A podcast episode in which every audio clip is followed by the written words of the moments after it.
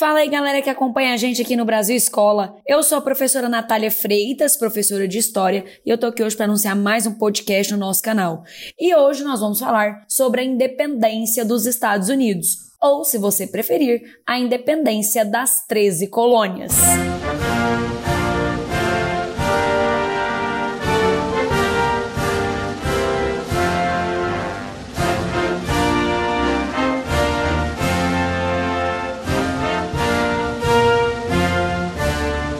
Bom, pessoal, a independência dos Estados Unidos, ela está ligada ao contexto da segunda metade do século XVIII.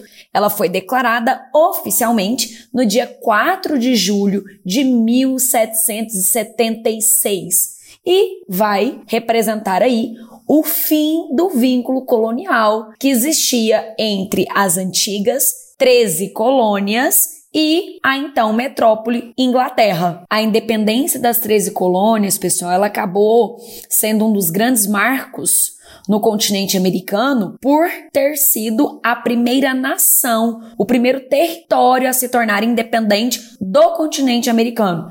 E não é à toa que essa independência das 13 colônias que vai dar origem aos Estados Unidos da América vão servir de exemplo a outros movimentos separatistas, a outros movimentos emancipacionistas.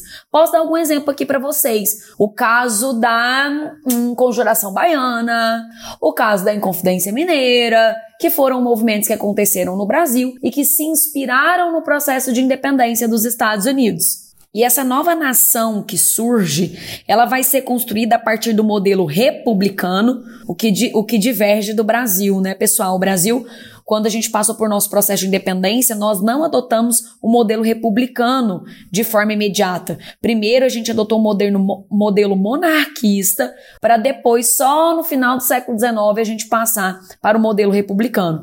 Já aqui nas 13 colônias, já aqui nos Estados Unidos, a gente já tem um modelo imediato republicano e um modelo federalista, que é aquele modelo que confere autonomia para os estados. Esse modelo republicano e esse modelo federalista de autonomia acabou sendo, né? Acabou vindo ali é, pelos ideais iluministas, que tanto influenciaram a independência das 13 colônias. Esses ideais iluministas defendiam as liberdades individuais, defendiam o rompimento do pacto colonial, defendiam o livre comércio. Ah, importante, não é à toa que o século XVIII, que foi o século é, é, no qual ocorreu a independência das 13 colônias, ele foi apelidado de século das luzes, por conta dessa influência do iluminismo. De toda forma, há mais uma observação importante aqui, pessoal. A independência dos Estados Unidos, assim como vários outros processos de independência no continente americano, foram encabeçados por uma elite colonial. E aí você deve estar se perguntando: poxa, professora, não teve nenhum processo de independência que foi popular? Gente, vamos lá, vamos com calma aqui nessa hora que, que isso aqui é muito importante. Sim, nós tivemos processos de independência no continente americano que foram populares. Vou dar um exemplo para vocês. A independência do Haiti, conhecida também como Revolução Haitiana. Esse processo de independência, ele foi encabeçado por camadas pobres, por homens negros, por mulheres negras, por libertos, por escravizados. Então, sim, a gente teve processos populares. Agora, cuidado, tá? É, a maior parte dessas independências foram lideradas por uma elite colonial. Isso não significa que camadas pobres, que camadas marginalizadas, que camadas que estavam sendo escravizadas não queriam independência. Claro que esses grupos buscavam independência. Claro, esses grupos chegaram a fazer diversas revoltas no continente americano. Foi o caso da Conjuração Baiana no Brasil, um movimento separatista, um movimento liderado por homens negros com participação de mulheres negras, um movimento de escravizados. Agora, esses movimentos existiram? Existiram. Mas eles conseguiram chegar, culminar na independência? Não, com poucas exceções, como foi o caso do Haiti aqui que eu citei. Então, de uma maneira geral, você tem várias camadas buscando independência, você tem vários projetos de independência que circulam no continente americano. Você tem projetos populares, você tem projetos elitistas, você tem projetos republicanos, você tem projetos monárquicos. Mas, mas o quadro geral é um quadro elitista. Ou seja, são os projetos da elite que são os projetos que vão ter maior sucesso. É só você pegar o caso aí do Brasil e dos Estados Unidos, que é o que a gente está tratando aqui. Foram países que declararam independência, mas continuaram mantendo o trabalho escravo. Bom, mas depois desse panorama geral aqui, a gente precisa voltar para o caso da independência dos Estados Unidos. Porque essa independência, ela vai ser um, um resultado é, da divergência de interesses que existia entre a Inglaterra, que era a metrópole, e o território das 13 colônias. Ah, gente, o território das 13 colônias é, é, o território, não é o território que equivale a, aos Estados Unidos hoje, tá, pessoal? Os estadunidenses eles passaram por um processo de expansão ao longo do século XIX. Então, quando eu estou falando aqui da independência, eu estou falando só das 13 colônias que estavam na costa leste dos Estados Unidos, que é a costa banhada pelo Oceano Atlântico. Cuidado! Então, quando eu tô falando dessa independência, eu não tô falando daquele território gigante dos Estados Unidos. É, hoje não, tá? Não é desse território atual. Bom, mas vamos lá, gente. Na segunda metade do século XVIII, a política da Inglaterra em relação às 13 colônias, ela vai se alterar drasticamente.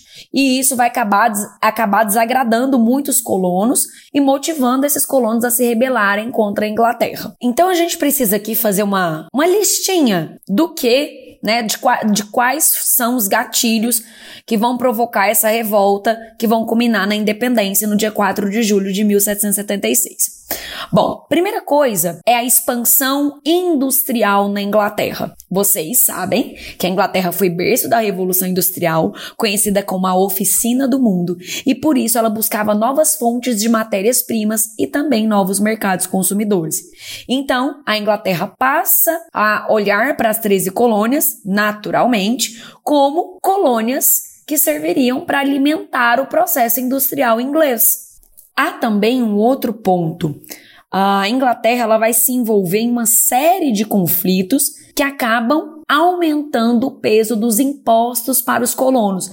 Então, quanto mais eles gastavam com guerras, Quanto mais eles tinham gastos militares, mais eles voltavam isso para a cobrança de impostos nas suas colônias aqui. E você deve estar tá pensando, ué, na condição de metrópole colônia, o que a Inglaterra estava fazendo era mais do que o esperado, né não, professora? Eles vão usar as colônias para, lógico, buscar matérias-primas, eles vão usar as colônias para arrecadar impostos. Só que, gente, até então, a colonização inglesa tinha sido pautada pela autonomia das 13 colônias.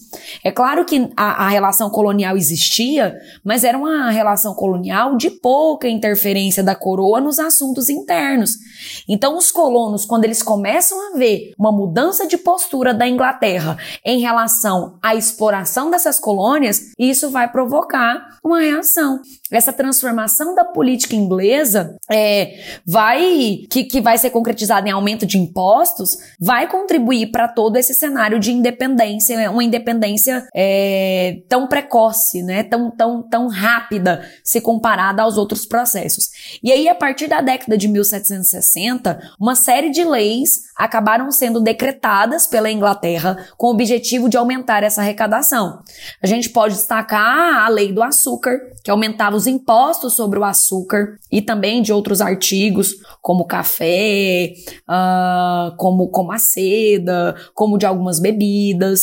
A lei da moeda, que vai proibir a emissão de papéis de crédito no território das 13 colônias a lei do selo, que estipulava que, que publicações, como, como documentos públicos, jornais, contrato, enfim, que em publicações em geral deveriam constar um selo, só que esse selo seria pago diretamente à coroa inglesa. Também existia a lei da hospedagem, que determinava que os colonos deveriam abrigar os soldados ingleses que eram enviados pela coroa para a América. Então, assim, gente, uma série de determinações, uma série de leis foram é, impostas a partir de 1760 nas 13 colônias, que vai provocar aí a, as revoltas pela independência. Muitos colonos começaram a boicotar as mercadorias da Inglaterra, começaram a protestar em diferentes partes das 13 colônias. É, a Inglaterra chegou a revogar algumas leis, como foi o caso da lei do selo, mas um dos pontos mais marcantes aí, considerado por muitos pesquisadores como estopim da independência das 13 colônias, foi a lei do chá. Gente, a lei do chá, ela determinava que o chá nas 13 colônias somente seria vendido controlado pela Companhia das Índias Orientais. E aí essa, esse controle por parte da Companhia das Índias Orientais acabou levando a mais um ato de manifestação nas 13 colônias, mais precisamente em Boston. Isso mesmo, a festa do chá de Boston. O que, que foi a festa do chá de Boston, pessoal? Em torno ali de 150, 160 colonos disfarçados de indígenas invadiram o porto de Boston durante a madrugada. E aí, quando eles invadiram o porto, eles começaram a atacar navios ingleses, pegarem um carregamento de chá e jogar no mar. Foi uma forma deles protestarem. Estima-se que mais de 300 caixas de chá foram desperdiçadas na festa do chá de Boston. E esse ato de, de, de rebeldia dos colonos resultou em medidas ainda mais duras decretadas pela Inglaterra. Essas medidas ficaram conhecidas como as leis intoleráveis. Bom, vou dar alguns exemplos para vocês do que foram essas leis intoleráveis. Por exemplo, a coroa inglesa, ela proibiu o direito de reuniões dos colonos para evitar novas manifestações. Outro exemplo, o porto de Boston foi fechado até que os prejuízos que, ele, que a Inglaterra teve com o chá desperdiçado fosse ressarcido. Uh, que mais? Os colonos acabaram sendo obrigados a abrigar e também a alimentar as tropas inglesas que estavam dominando a região. E por falar nisso, as leis intoleráveis, elas contribuíram para a vinda de ainda mais tropas britânicas para o território colonial. Diante da aplicação das leis intoleráveis, uh, os colonos eles organizaram o chamado Primeiro Congresso Continental da Filadélfia. E aí eles redigiram um documento ao rei da Inglaterra declarando a lealdade ao rei, mas protestando contra essas medidas que foram determinadas pela Inglaterra. A reação do rei, no entanto, motivou ainda mais insatisfação, gente. Por quê? Porque o rei da Inglaterra acabou determinando que o número de soldados nas 13 colônias aumentasse. E aí começam os primeiros conflitos armados entre colonos e, e tropas inglesas. Logo em seguida, já no ano de 1776, vai rolar o segundo Congresso Continental da Filadélfia. E aí, dessa vez, esse congresso contou com, com representantes das 13 colônias. E aí eles chegaram à conclusão que não era mais possível manter aquele território sob o domínio colonial inglês. E foi nesse congresso que se elaborou a Declaração de Independência dos Estados Unidos, que foi publicada no dia 4 de julho de 1776 e escrita por Thomas Jefferson. E aí você deve estar assim, né? Gente, mais simples assim? Não, né, pessoal? Depois da Declaração de Independência, começa uma guerra entre as 13 colônias, que vão vir a ser os Estados Unidos, e a Inglaterra. Essa guerra se estende por cinco anos. É, os colonos defenderam a sua independência por meio do Exército Continental, que foi esse exército foi criado junto com a Declaração de Independência. Foi nesse contexto que se desenvolveu nos Estados Unidos uma emenda, um dispositivo legal que permitia que os cidadãos americanos poderiam se armar para poder se defender. Então essa ideia fez com que o porte de armas nos Estados Unidos fosse incluído na Constituição do país. A vitória final dos colonos americanos aconteceu após a Batalha de Yorktown, que ocorreu em 1781. Porém, os ingleses só reconhecem a independência em 1783, com a assinatura do Tratado de Paris.